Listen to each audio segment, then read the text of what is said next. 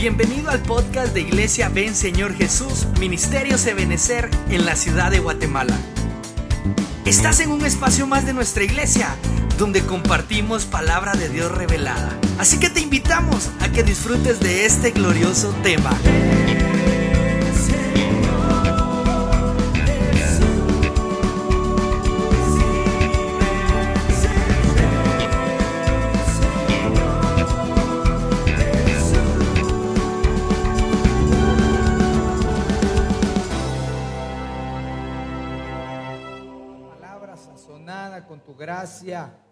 Y que podamos encontrar en ella lo que tanto necesitamos. En el nombre poderoso de Jesús. Amén, amén y amén. Gloria a Dios. Dale palmas al Señor, hermano. Gloria a Dios. Bueno, yo quisiera continuar con el tema este de la salvación y sus doncellas. Y vamos a recordar algunas cosas nada más, ¿verdad? De las que hemos visto. Y, me basé en este, en este versículo de segunda libro, libro de Samuel, capítulo 22, verso 3, que dice, Dios es mi roca, en Él confiaré. ¿En quién vamos a confiar? ¿En quién vamos a confiar, amados? En Dios, en el Señor. En Él debe estar nuestra confianza. Él es mi escudo. Gloria a Dios. Estamos cubiertos. Él es mi escudo. Y Él es el cuerno de mi salvación. Impresionante el término cuerno, ¿verdad? Porque el cuerno tiene varios significados en la Biblia y uno es, hermano, es un símbolo de poder, ¿verdad?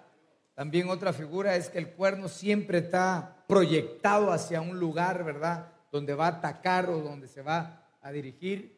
Eso quiere decir que Dios en, su, en, en el proyecto divino, ahí estamos nosotros y Dios nos va a otorgar salvación en sus proyectos.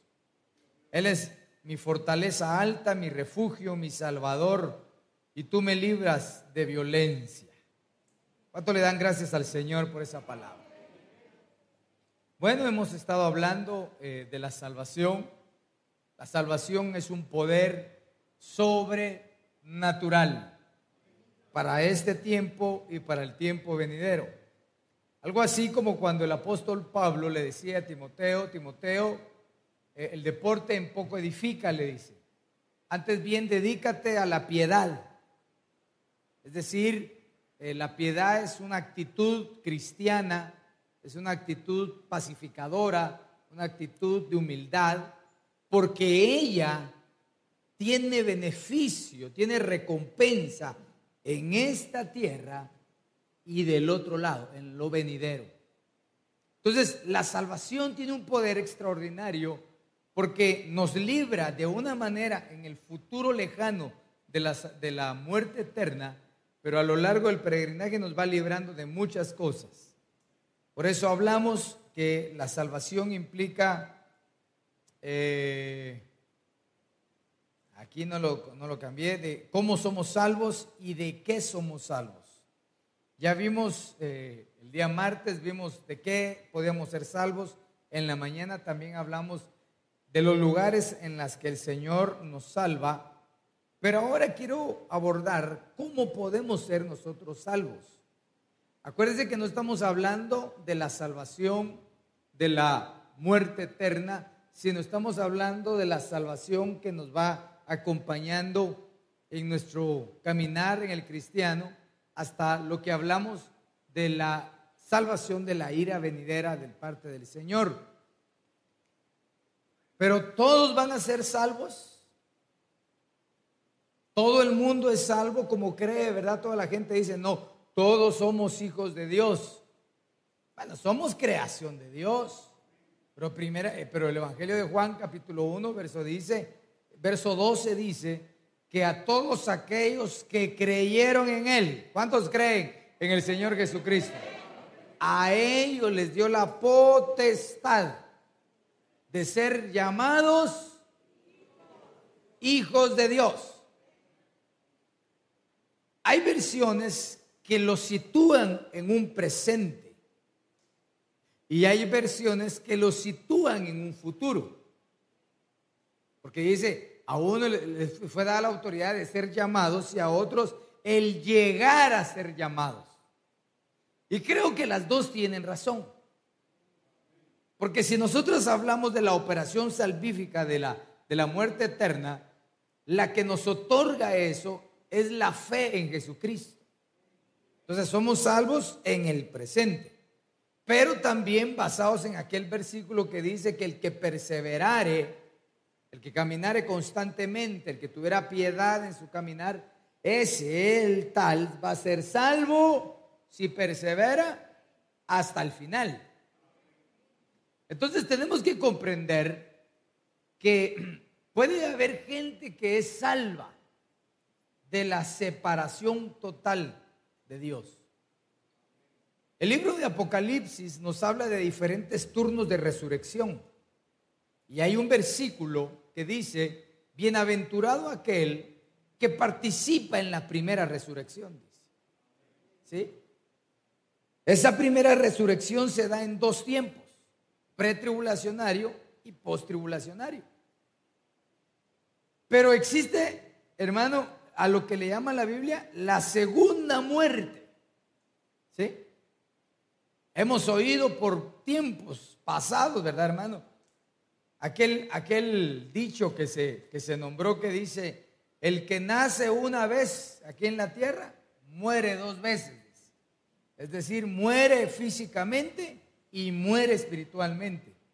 Pero el que nace dos veces aquí en la tierra, es decir, físicamente y nace en Cristo, ese muere una sola vez. Entonces Dios nos va a salvar de la segunda muerte. La pregunta es, y es una pregunta de, siempre, es, ¿se pierde la salvación? ¿Puede alguien después de haber participado de la gracia apartarse? La Biblia dice que sí. La carta a los hebreos, me parece que es el capítulo 4, me parece, y si no, está en hebreos. Dice hermano que aquel que habiendo degustado, dice la gracia, y se aparta, para el tal no hay otro sacrificio. ¿Qué está diciendo ahí? Está diciendo, así como en los cantos antiguos, aquel que se sube al barco del Evangelio y luego se tira del barco del Evangelio a la mar, para él ya no hay otro sacrificio. Entonces nosotros tenemos que cuidar nuestra salvación. ¿No se ha preguntado cuando la Biblia dice que nadie quite la corona, que nadie se posesione de tu corona? ¿Qué corona? O sea, ¿qué, qué trae, qué galardón trae esa corona? Nosotros aducimos, ah, es la corona de mi privilegio, pero esa es nuestra deducción humana aquí en la tierra.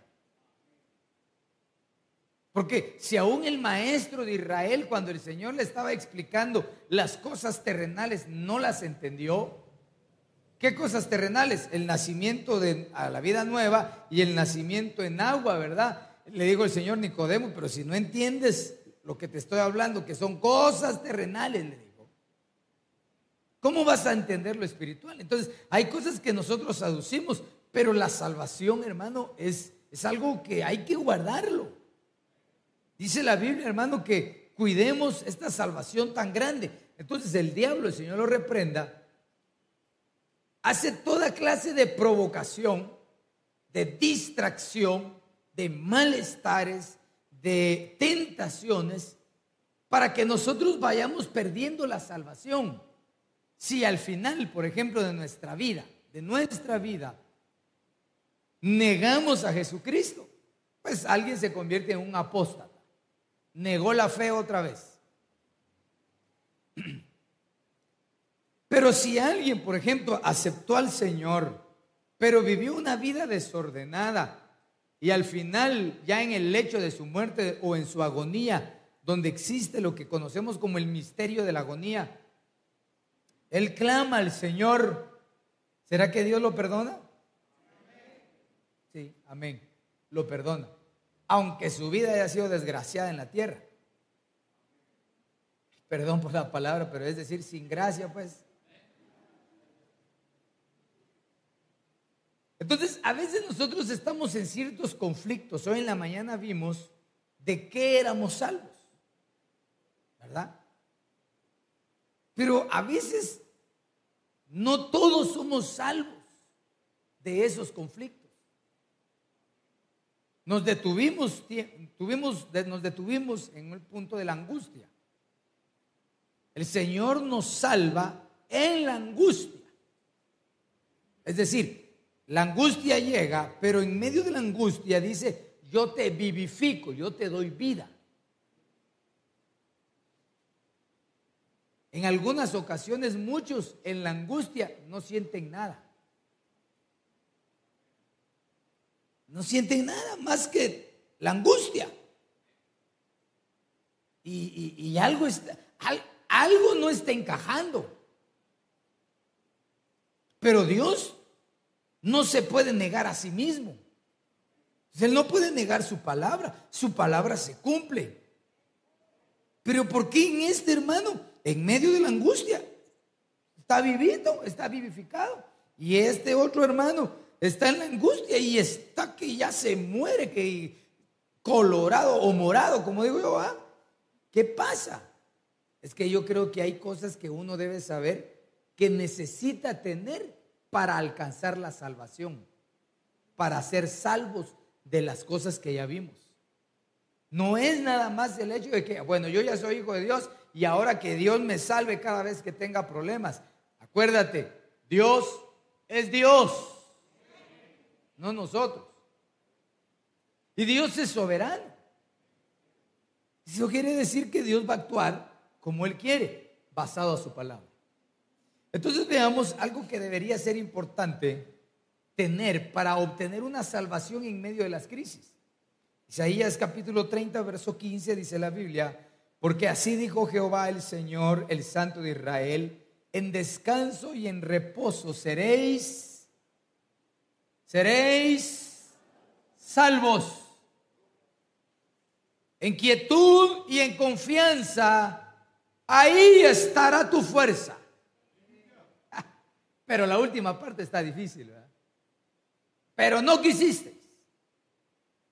No quisisteis qué? Ser salvos y ser fortalecidos. ¿Cómo demostraste o cómo se demostró que no quisimos ser salvos? Bueno, la primera parte lo dice. No, no reposamos ni descansamos. En el año del reposo se predicó y se enseñó abundantemente que el reposo no era estar con los brazos cruzados y decirle, bueno Señor, heme aquí, estoy acostado y tú obra. No, el reposo no es eso. Reposar es hacer algo, pero tener la plena confianza y la seguridad que solo Dios te puede ayudar en el proceso que estás haciendo o, realizando. El reposo, cuando vamos al Sabbat, por ejemplo, antiguo testamentario, ¿cuál era el principio del reposo? ¿Era no hacer nada? No. ¿Cuál era el principio del Sabbat? Era enseñarle a los hijos acerca de lo que Dios había hecho a la hora de rescatar a su pueblo del imperio en Egipto. Era enseñarle a los hijos los milagros, la manifestación del Señor en el desierto. Ese era el principio del reposo. No era no hacer nada. Era no darle prioridad a lo secular y darle toda la prioridad a las cosas espirituales. Por eso cuando alguien dice, bueno, voy a reposar, en nuestro buen chapín es, me voy a ir a descansar. Pero reposar a la luz de la palabra es darnos un estilo de vida espiritual. Entonces, ¿por qué no hay salvación en medio de los, de los conflictos? Porque no tenemos un estilo de vida espiritual. Nos llegó el aventón, ¿verdad? ¿Cómo se llama aquel que dice, eh, el aventador, ¿verdad? El aventador está, está la llama de la prueba y seguimos con el aventador, echándole más aire, hermano. ¿Pero por qué? Porque no reposamos. Cuando nos toca dar un consejo un hermano, hermano, repose. no puedo, no puedo. Sí, porque es que no se le está diciendo que se vaya a acostar. Se le está diciendo, hermano, tenga un estilo de vida espiritual. Los hebreos le decían, bueno, no van a caminar más de cierta distancia. ¿Qué le estaba diciendo? No es tiempo de ir a pasear. Es tiempo de que vaya a hacer sus cositas y que luego regrese a lo espiritual. Eso es lo que le está diciendo. No le está diciendo, bueno, ahora que se te desgasten las suelas, ya que no se te desgastaron en el desierto. Ahora a pie vas a andar para que te humilles, para que si. No, no, no, no. Lo que está diciendo es que lo que vas a hacer en tu diario vivir, hazlo pronto, pero tienes que tener una prioridad espiritual. Entonces mi pregunta es, ¿cómo yo demuestro mi prioridad espiritual? Pues ahí lo dice, teniendo una vida diferente a los demás. Hay cosas que nos bombardean, hay cosas que nos lastiman, hermano, pero se demuestra el reposo con una actitud cristiana. Porque si nosotros, hermanos, no desarrollamos la actitud de reposo, de quietud, de confianza, hermano, por eso desbaratamos la, obra del Señor en nuestra vida. Eso es como, como yo he dicho, hermano, cuando, cuando por ejemplo llega un abusivo, ¿verdad, hermano? Y se le atraviesa en el carro una moto de esas, hermano, que dan ganas de tirarlas, pero como somos cristianos, ¿verdad, hermano? Se atraviesa, hermano, y realmente él era el abusivo, pues. Pero como yo cargo el carro más grande, le pasé las cuaches encima. ¿Quién es peor?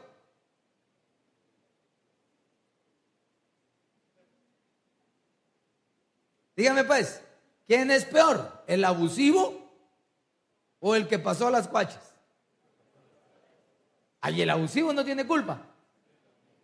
Pero como el otro no tuvo quietud, sino que dijo, aquí me las pague, va a ver quién es su tata y su y le pasó las cuachas. Ese es peor. Quietud. Reposo y confianza. Por eso es el primer versículo. ¿En quién vamos a confiar? Mire, a veces somos tan rápidos para dar una respuesta. En Jehová. Y hermano, y a la hora de la crisis no confiamos.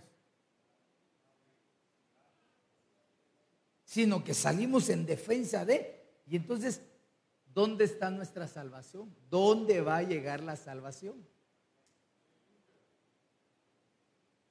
Así que reposo no es no hacer nada, es tener una vida espiritual.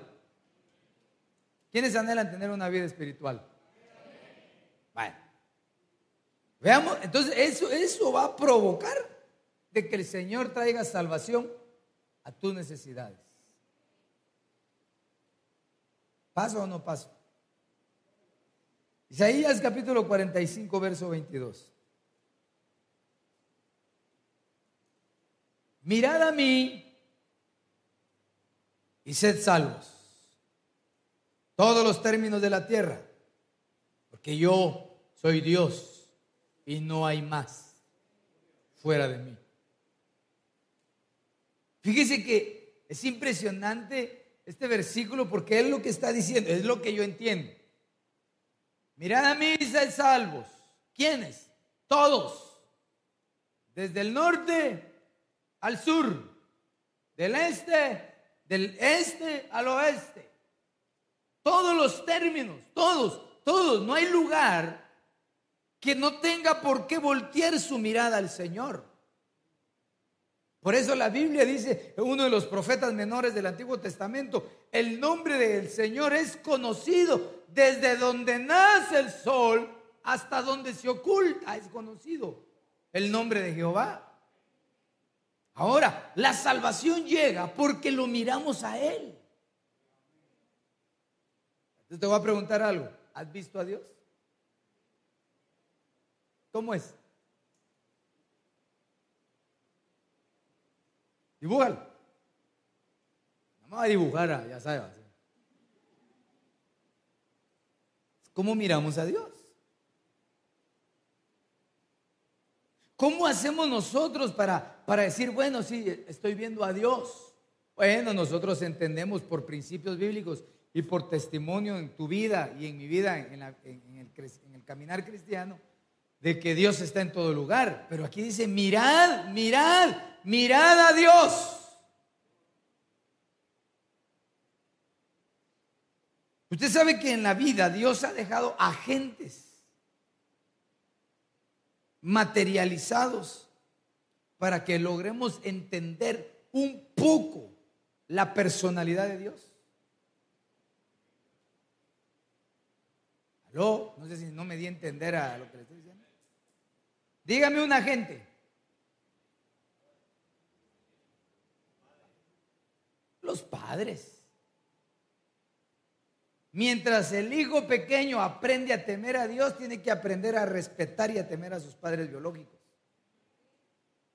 Si no aprende a respetar a sus padres biológicos, ¿cómo va a respetar a Dios o menos a los padres espirituales? Aún los maestros le dan formación a uno, los ministros, hermanos espirituales mayores, son como agentes que Dios ha dejado en la tierra para que logremos más o menos tener una perspectiva. Es decir, yo sé que usted conoce a grandes predicadores. ¿No ha dicho usted alguna vez, ah, algún día quisiera predicar como predica el apóstol Sergio Enrique? Es que de dónde, de dónde se le viene tanto a ese hombre, sin caer en la vanagloria, ni la idolatría. No es eso. Pero estamos viendo algo de donde uno puede desprender algo de Dios. Por eso yo no estoy de acuerdo con la gente, hermano, que todo lo dogmatiza. Como dijo alguien una vez, es que yo no le doy gracias a este que ayudó aquí, porque al fin y al cabo no me ayudó a mí, sino ayudó a Dios. Ah, pero sí se aprovechó cuando le ayudó a él. Entonces, ¿cómo yo alcanzo la salvación? Aprendiendo a mirar a Dios en las personas. Claro, no en el borracho ni en el abusivo. No, no, yo quiero que usted entienda que no es en todos, pero sí hay personas que edifican, que bendicen, que nos motivan, que nos hacen, hermano, eh, despertar un deseo espiritual. Digo yo, pues. Si no estaríamos un poco desalineados, hermano. El problema es que muchas veces, hermano, no extendemos nuestra mirada hacia Dios. Acuérdense que me parece que la carta, la epístola de Efesios, dice, considerad a vuestro hermano mayor que tú. ¿Me escuchó? Hágame una campaña, mire al hermanito que está a la par suya.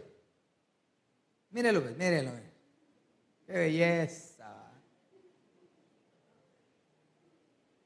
¿Será que es mayor que tú? En edad, hermano, en edad ya está viejita la hermana, el hermano. ¿Lo consideras mayor que Mira, pues, ¿lo consideras mayor en virtud al versículo de la Biblia? Eso es muy diferente.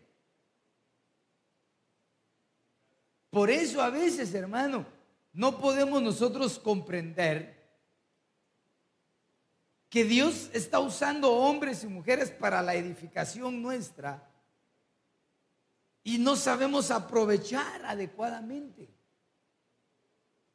Por eso no respetamos a aquel hermano que es nuevo, que no tiene privilegio, porque nos consideramos mayores a ellos.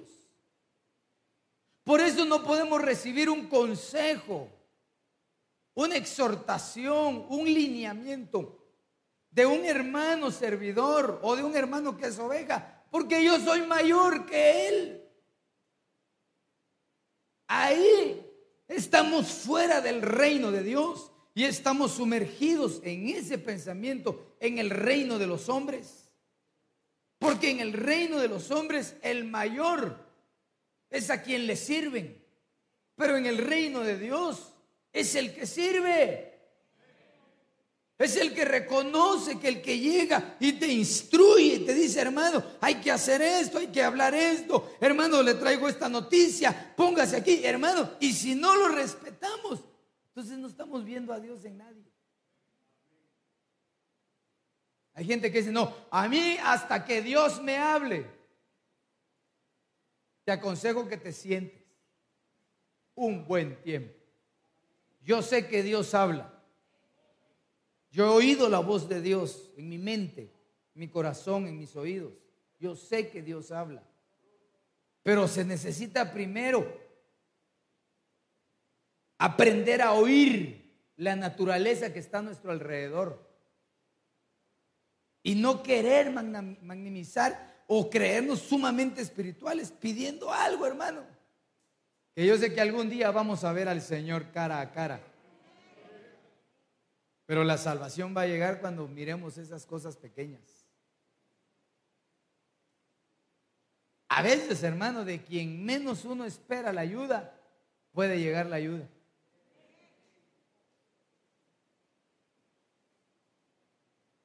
Primera de Corintios capítulo 15, verso 2. Por el cual asimismo sois salvos.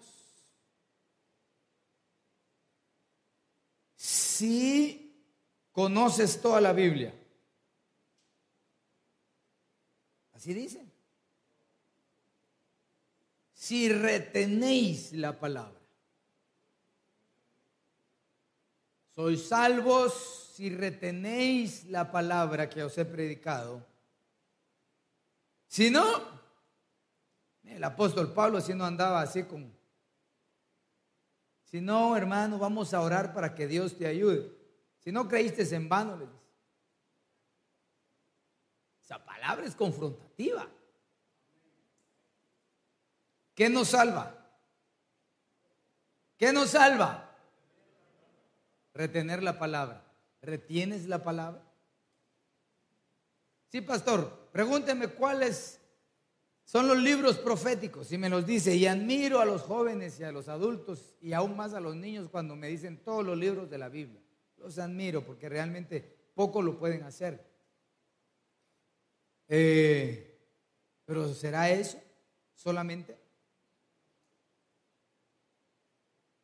¿No será más bien que cuando llega la crisis, cuando llega la tentación, cuando llega el momento de la prueba, el ser el probatorio, pues, cuando nos ponen el árbol de la vida no, no, no, no, perdón. El árbol del conocimiento del bien y del mal. Y nos dice, bueno, coman lo que quieran. No, pero eso, de ese no van a comer. Y nos dan la libertad de comportarnos, de reaccionar como querramos. Porque tenemos el árbol del conocimiento del bien. Pero si no te retenemos la palabra, tarde o temprano, vamos a salir reprobados respecto a ella. Eso es si tenemos palabra. Pero si no sabemos, si no leemos, si no meditamos en la palabra, si no escudriñamos en la palabra, entonces ¿qué vamos a retener? Entonces, hermano, yo he llegado a la conclusión, mire, qué sabio el pastor hoy, ¿verdad? Que lo que nos ha prosperado es la palabra. ¿A quiénes? A los que han retenido su palabra. Sin caer en volvernos así cabezones, así. Porque para eso son las puertas de los árabes, nada más, ¿verdad, hermano? Esas puertas son las que se llaman agujas. Por eso cuando dice es más fácil que un camello entre por el por el ojo de una aguja. No está hablando de esa aguja que está así. No, no, no. Aguja eran las puertas árabes. Ese tipo de puertas. Entonces, no se trata de, de volverme o volvernos personas que no sepamos toda la Biblia si no la vivimos. Si no retenemos esos principios. Hermano, la verdad es de que carecemos mucho de la retención de la palabra en el momento del probatorio. En el momento que más deberíamos de sacar la palabra, no la sacamos. Sacamos nuestro, nuestro yo.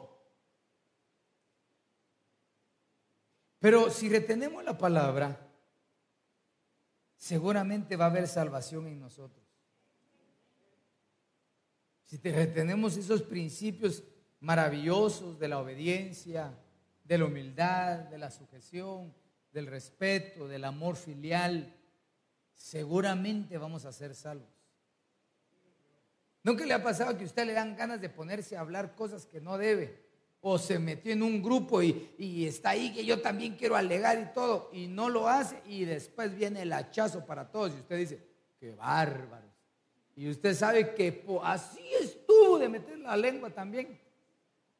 Y no lo hizo solo porque Dios lo libró. Ahí. Retenernos, detenernos.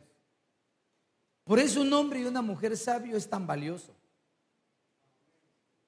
Aunque a veces se lleva el peso de los que no son sabios.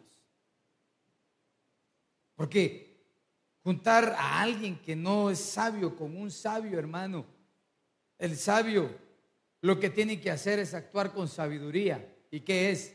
Yo veo el mal y me aparto. El necio con su necedad. Porque la palabra del Señor nos enseña cómo tenemos que vivir.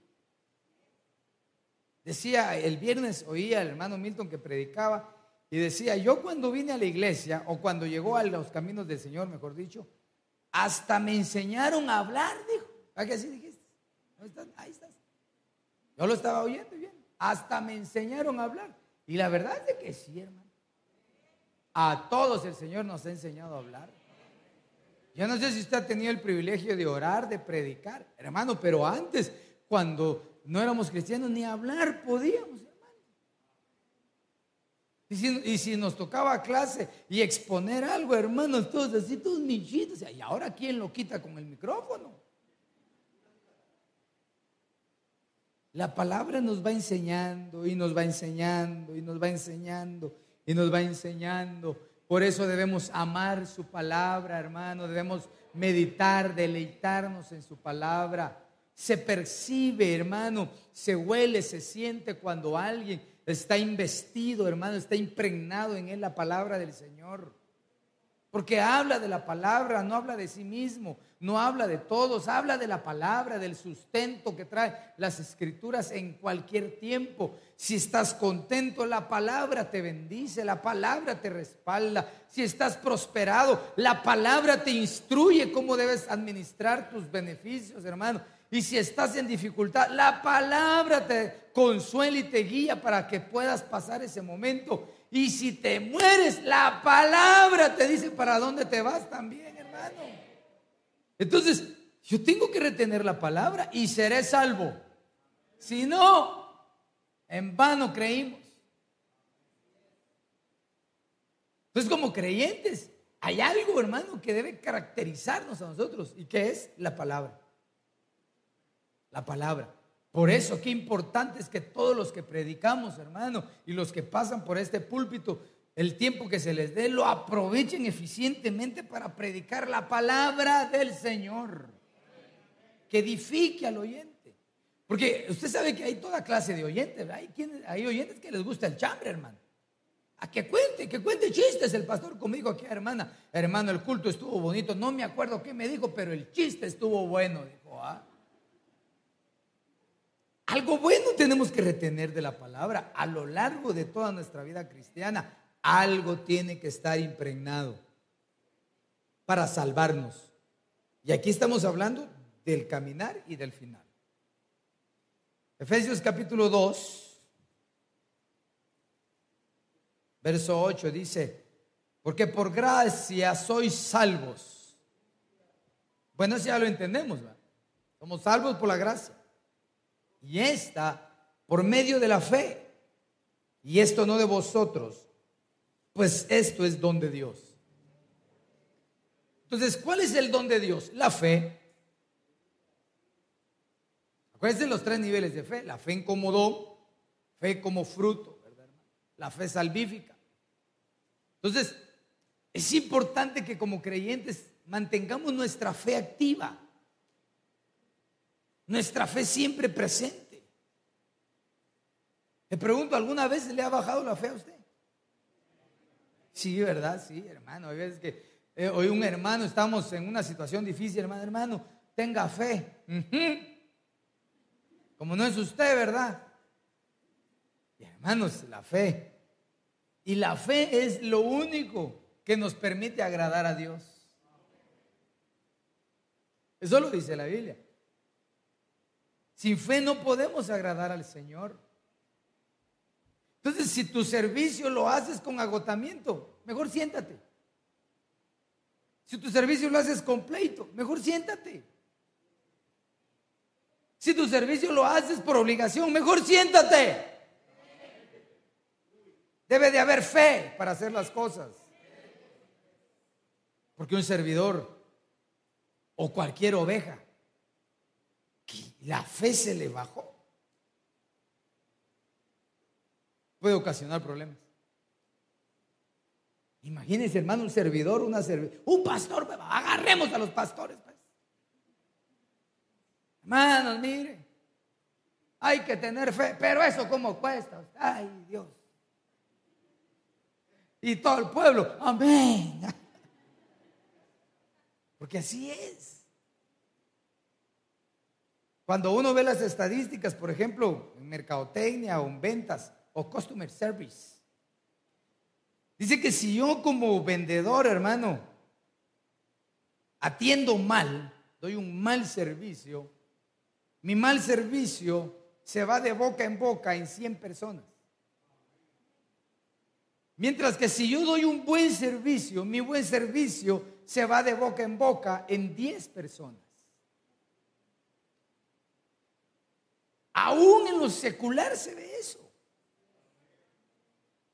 Entonces nosotros no podemos decaer en la fe, al contrario, nuestra fe tiene que ir creciendo. Acuérdense que la fe crece. La fe va creciendo, va creciendo. Por eso dice que la fe es como la semilla de la mostaza. No está diciendo que tu fe es así. Si no, no caminamos. Lo que está diciendo es que la fe empieza pequeño y luego llega a ser un gran árbol. Eso es lo que está diciendo. ¿Cómo va a crecer mi fe?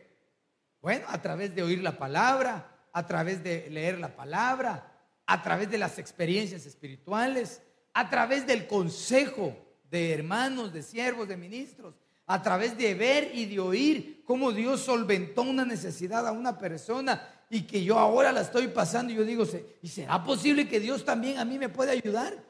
Pero al escuchar un testimonio digo, bueno, si él lo ayudó a él o lo ayudó a ella y el Dios de él es mi Dios, entonces a lo mejor seguramente Dios me va a ayudar a mí también. Hermano, solo la fe nos va a salvar. Si nosotros somos pesimistas, ah, saber, hermano. ¿Y cómo estás? Como la mojarra, dice, así voy, mira. Y como la de Amatitlán con tres ojos ya, toda mutada la pobre mojarra, ¿va? Tampoco es el hecho, hermano, de caer en una postura eh, falsa de, victoria. No, no, no, no se trata de eso. Se trata de tener una fe interna. Muchas veces la fe interna no se, no se expone ante todos, hermano. A veces el que más habla, ¿verdad? Bueno, yo siempre hablo porque soy el pastor, oye, va, Pero en una situación, el que, así, ah, hermano, ahí vamos, que mire, que yo hice esto, yo, yo oigo, yo procuro oír a todos, hermano, pero todos ustedes son calidad, a otros de otro planeta. Y que sí, que hice, que quité, que puse, que... Bueno, gloria a Dios, digo yo, yo ni opino. Bueno, gloria a Dios, digo yo, qué bueno, hermano, qué bueno, qué bueno es el Señor, qué bueno es pero es en los frutos, es en el caminar, donde se va a ser evidente si lo que está diciendo es una realidad. Por eso cuando alguien dice, hermano, mire, yo soy digno de confianza, aquí están mis cartas, mire, ok, ok, entonces solo lo único que va a demostrar si es verdaderamente digno de confianza se llama tiempo. Tiempo. Y de ahí las palabras van y vienen. La fe te salva. El Señor nos haga crecer en fe en el nombre de Jesús, hermano. Porque creo que todos necesitamos esa porción de fe que active en nosotros milagros, sanidades y prodigios en el nombre de Jesús. Salmo 34, 18. Cercano está Jehová a los quebrantados de corazón y salvará a los contritos de espíritu. Bueno, hablemos de los quebrantados de corazón. ¿Algunos le han quebrantado su corazón alguna vez? Ah, la está con pecho, amén. ¿Algún greñudo alguna filistea le quebró el corazón alguna vez algún su hijito, alguna su hijita, hermano? Donde gotea el corazón. ¿Alguna vez tu pastor, hermano, te quebrantó tu corazón por una actitud? ¿Algún servidor, algún hermano quebró tu corazón, lo quebrantó? Dice la Biblia, cercano está Jehová a los quebrantados de corazón. Sí, hermano, porque con ese ingrato saber si estará Dios. Ahí ya lo alejamos. No al ingrato, sino a Dios. Porque dice que entonces Él está cerca y va a salvarnos. Pero va a salvar al humilde. al que tiene un corazón contrito.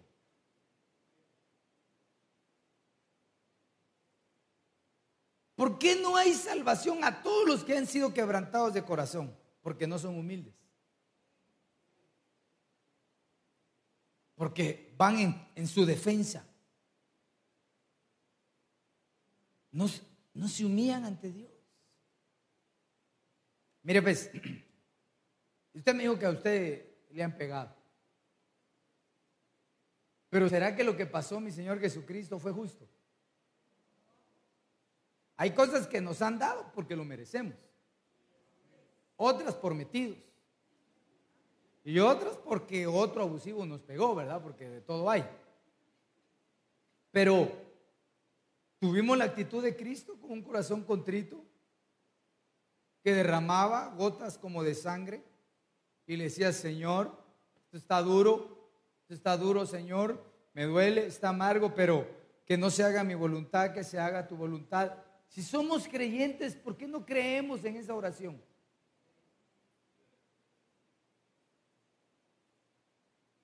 Por eso no llega la salvación, no llega esa justicia que a veces queremos, ¿verdad? Hay una película que se llama El justiciero misterioso. Y ese hermano anda matando a todos a su propia justicia. dice, Señor, uno de esos, un día de estos, Señor. Pero esa es la justicia humana. Y aunque a veces no nos levantamos con un justiciero misterioso, a veces nosotros queremos hacer nuestra justicia y por eso no llega la salvación. Pero si hubiera un corazón contrito, mire pues, nos hicieron daño, te hicieron, te hicieron pedazos el corazón. Y venimos y nos postramos aquí en tu casa, donde sea, a clamar al Señor. Señor, esto es injusto. Por lo menos para mí es injusto. Señor, no soporto, Padre, pero Señor, aquí está mi vida, Señor. Yo, yo no quiero hablar, yo no quiero, no quiero ser yo, Señor, el que levante mi mano. No, Señor, yo te clamo misericordia. ¿Usted cree que Dios se da la vuelta? ¿Qué, qué, cómo cree que Dios mira eso? Contésteme pues.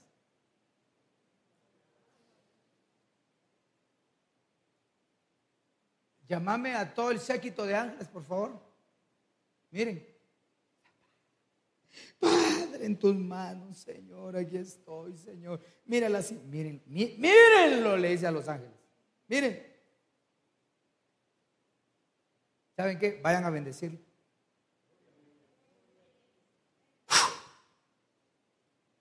salvación. Entonces, ¿por qué no llega la salvación? Porque no hacemos eso. Hacemos lo contrario. Aleluya. Salmo 37, 40. Jehová los ayudará. ¿Cuánto lo creen? Jehová los librará y los librará de los impíos. Oh, sí. Levanta tu mano, hermano, en nombre de Jesús. Señor, Repite conmigo, Señor, líbranos de los impíos. Ah, son terribles. Y los salvará por cuanto en Él confiar.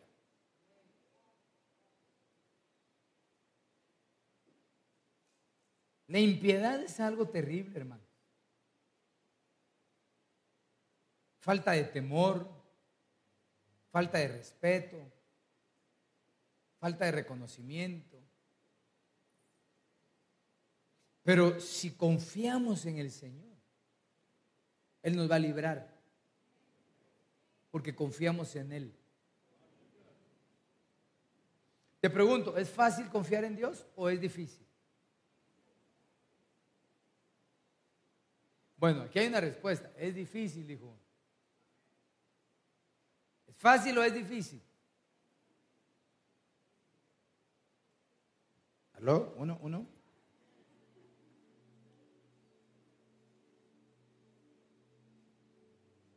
Las respuestas dadas a alta velocidad espirituales a veces no son sinceras. O sea, no que no sean sinceras, sino no son reales. Confiar en Dios requiere fe. Y no todos tenemos fe en un momento determinado. Por supuesto que por nuestra debilidad humana es difícil, pero no es imposible. ¿Por qué? Porque adentro de mi vida, adentro de tu vida, está el Dios, Espíritu Santo.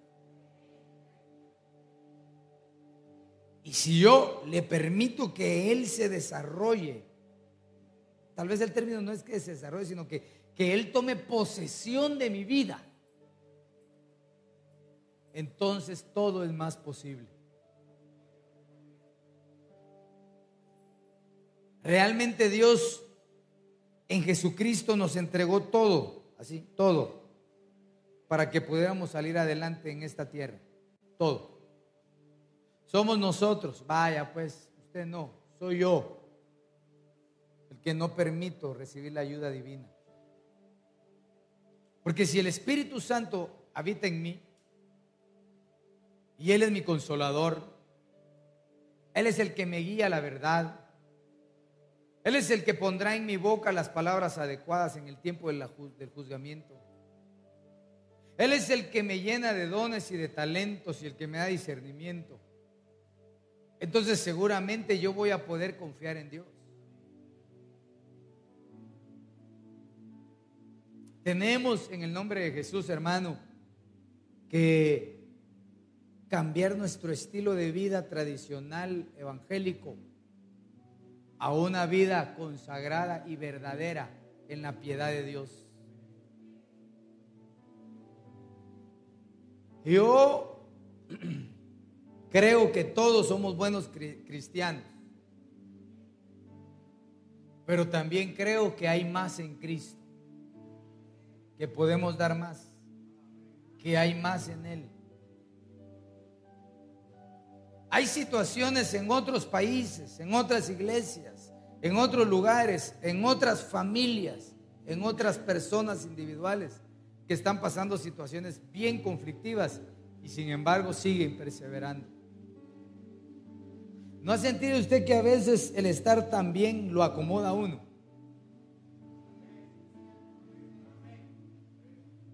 Pero ¿cuántos quieren estar mal? reprendo, pastor, ¿Cuántos quieren estar bien?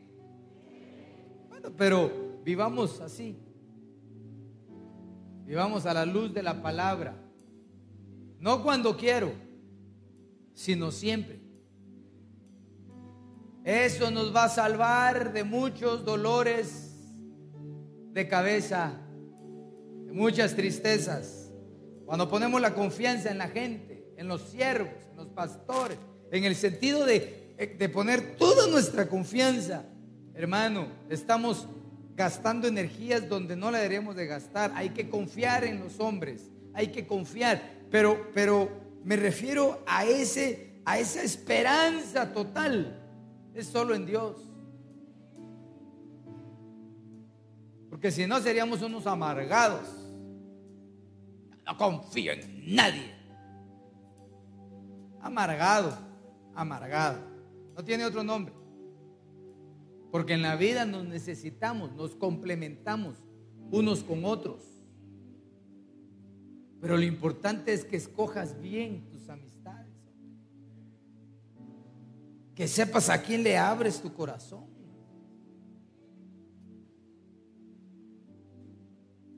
Así que eh, el Señor nos ha prometido salvarnos de tantas cosas. Pero ¿no te parece que sería una buena mañana para que entráramos en el reposo del Señor? ¿Se recuerda que reposar, verdad? Tener un estilo de vida espiritual. Mirar a Dios, aprender a ser más objetivo, retener su palabra, que nuestra fe crezca. Y algo que es fundamental para crecer, un corazón contrito, humilde corazón. Ponte de pie, por favor, y vamos a orar al Señor.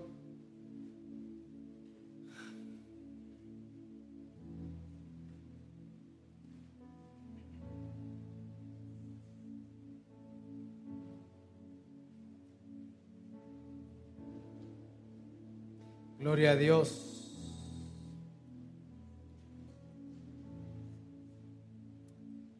A veces es solamente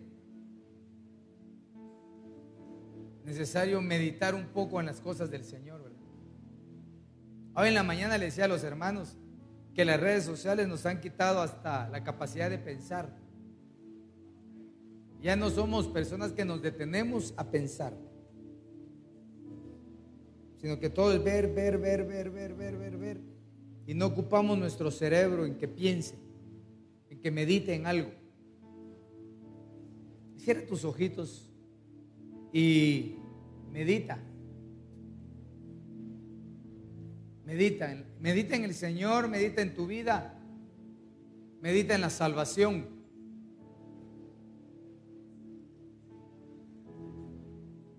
Porque haciendo esto, el Señor se va a acercar para bendecir tu vida.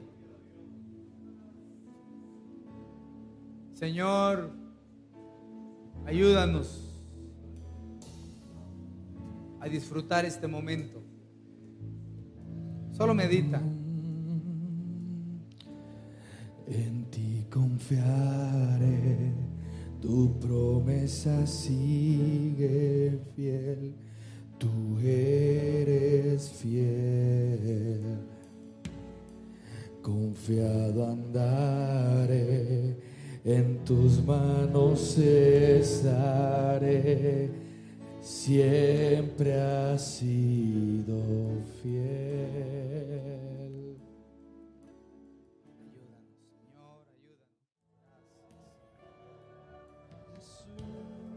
Padre, en el nombre de Jesús, te pido, Señor, que tu palabra sea implantada en los corazones de tus hijos, en aquellos que están aquí presentes como aquellos que están, Señor, por las redes sociales te ruego que tu bendición sea sobre ellos y que a lo largo, Padre, de esta semana podamos ser sorprendidos por un prodigio, por un milagro, por una ayuda.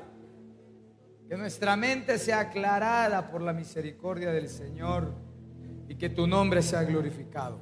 Líbranos, Señor, de accidentes, de violencia, de toda enfermedad, Señor, y que tu nombre sea glorificado. Gracias Padre, gracias Hijo y gracias Espíritu Santo. Amén, amén y amén. Y el pueblo del Señor dice, ven. Esperamos que este tema haya sido de bendición para tu vida. No olvides seguirnos en nuestras redes sociales como Iglesia de Cristo, Ven Señor Jesús, Ministerios Ebenecer. Recuerda, todo tiene solución hasta la próxima. Bendiciones.